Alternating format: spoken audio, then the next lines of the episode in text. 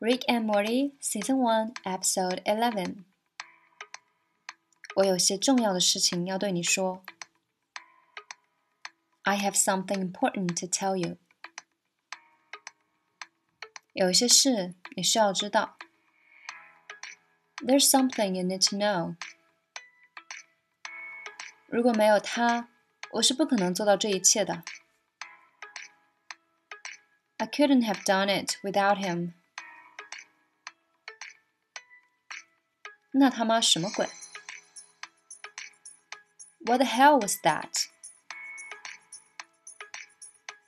你的外公其实很痛苦。Your grandfather is indeed in very deep pain. 所以他才要让自己麻木。that is why he must numb himself. 他没有这么复杂。Rick's not that complicated. 他就是个大混蛋。He's just a huge asshole. 随你怎么想吧。Whatever lets you sleep at night. 这是你的选择，莫莉。 This is your moment, Morty. 仔细考虑吧。Choose wisely. 啊，我们完蛋了。We're so screwed. 你得赶紧做点什么。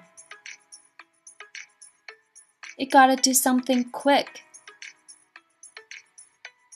好了， 这样就行了。All right, that should do it. 你做了什么？What did you do? 你自己看喽。See for yourself. 哼，他以为只有他会这招。He thinks he saw that. 史上最烂电影，Worst movie ever。骗你的啦，Psych。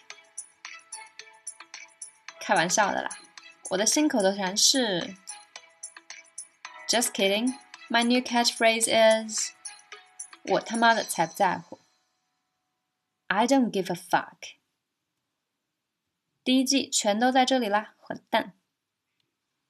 Season 1 up in your face, motherfucker.